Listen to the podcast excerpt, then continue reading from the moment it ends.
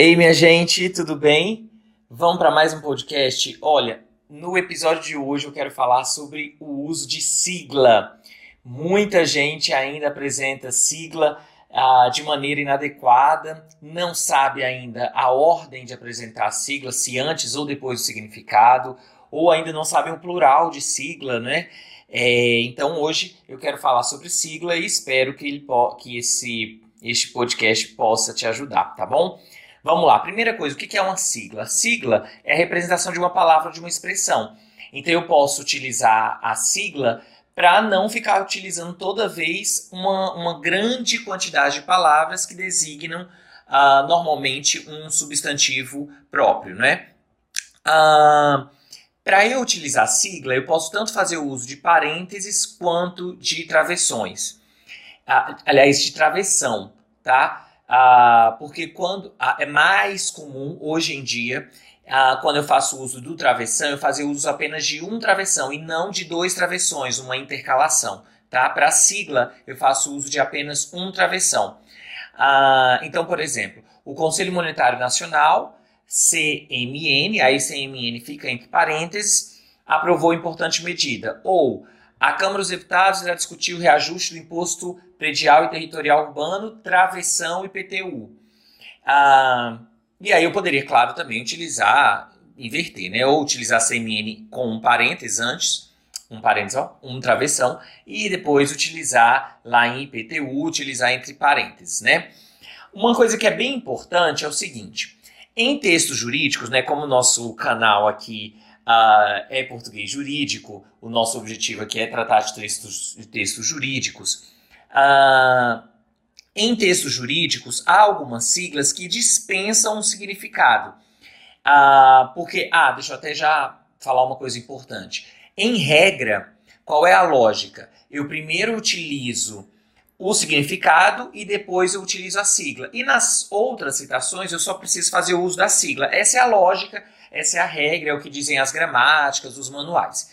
Mas nos textos jurídicos, é muito comum o uso de sigla, principalmente para código, principalmente para é, é, para alguns órgãos, né? STJ, STF, TRF, enfim. Então, é muito comum esse o uso da, das siglas, e essas siglas já estão conhecidas pelo interlocutor, não é?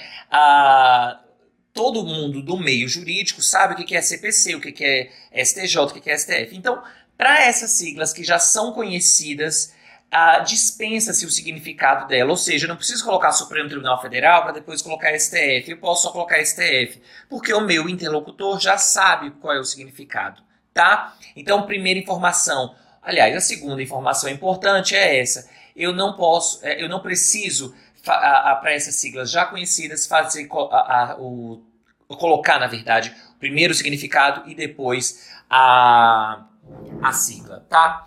Segunda inform, terceira informação importante é que sigla não uh, requer ponto. Se você olhar umas gramáticas antigas, umas gramáticas bem mais antigas, elas faziam uso de ponto, mas hoje ah, não se usa mais ponto. Ponto apenas em abreviatura. Então, Banco do Brasil não vai ficar B.B, e sim BB, tá bom? Ah, outro aspecto importante. Quando eu tenho siglas com três letras, até três letras, elas são escritas com letra com as iniciais maiúsculas. Então, TST, né? Ou seja, TST fica com as iniciais todas maiúsculas, eu não posso colocar o T maiúsculo e o ST minúsculos.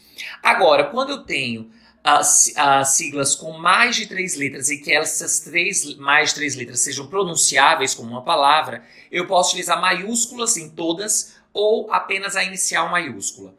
Ah, então, por exemplo, Unicamp, IBAMA, Bacen, todas essas três siglas que eu falei para vocês, elas são palavras, eh, são, são siglas formadas por mais de três palavras, mais de três letras, perdão, e elas formam uma palavra, não é? Eu consigo pronunciar como uma palavra. Daí então que eu poderia escrever Unicamp com todas as letras em maiúsculo, ou eu poderia colocar apenas o U, no caso de Unicamp, em maiúsculo. É, mas é preferível que se utilize só a inicial maiúscula, porque essa forma polui menos o texto. Como eu sempre falo para meus alunos, é preferível sempre o uso de a minúsculas. A, a maiúscula tem de ser exceção no texto porque ela polui, ela agride mais a leitura. Agora, caso a sigla ela seja uh, escrita com uh, letras em que elas não sejam pronunciáveis, aí então eu vou colocar todas com as iniciais maiúsculas, por exemplo, CNBB ou FRJ. Eu tenho mais de três letras, não é? Mas eu não consigo pronunciar como palavra. Por isso, então, ficam todas com as iniciais maiúsculas, tá? Um outro detalhe a respeito disso é que existem algumas siglas que não são propriamente a inicial de uma palavra, elas fazem parte de uma inicial que já está na sigla. Por exemplo, CNPq ou UNB. Ah, nessas duas siglas, o N de UNB e o Q de CNPq ficam com iniciais minúsculas. Por quê? Porque elas de fato não iniciam uma nova palavra, e sim elas fazem parte da palavra iniciada por uma outra letra. Então, em UNB, uh, o N, ele na verdade faz parte de universidade, que já estava lá com o grafado em maiúscula. E, no caso CNPq, o Q faz parte de pesquisa, em que o, o P, CNP, perdão, CNPq, o P, ele faz parte de, já está com a palavra, já está com a inicial maiúscula, tá? Outro aspecto importantíssimo é que ah, o plural de siglas não é grafado com apóstrofo. Então, TRFs é TRF, S e o S minúsculo. TJs, o S é minúsculo e ele é só fica acrescentado sem o uso de apóstrofe. RESPs é o R, E maiúsculos, S, P e S minúsculos, tá bom?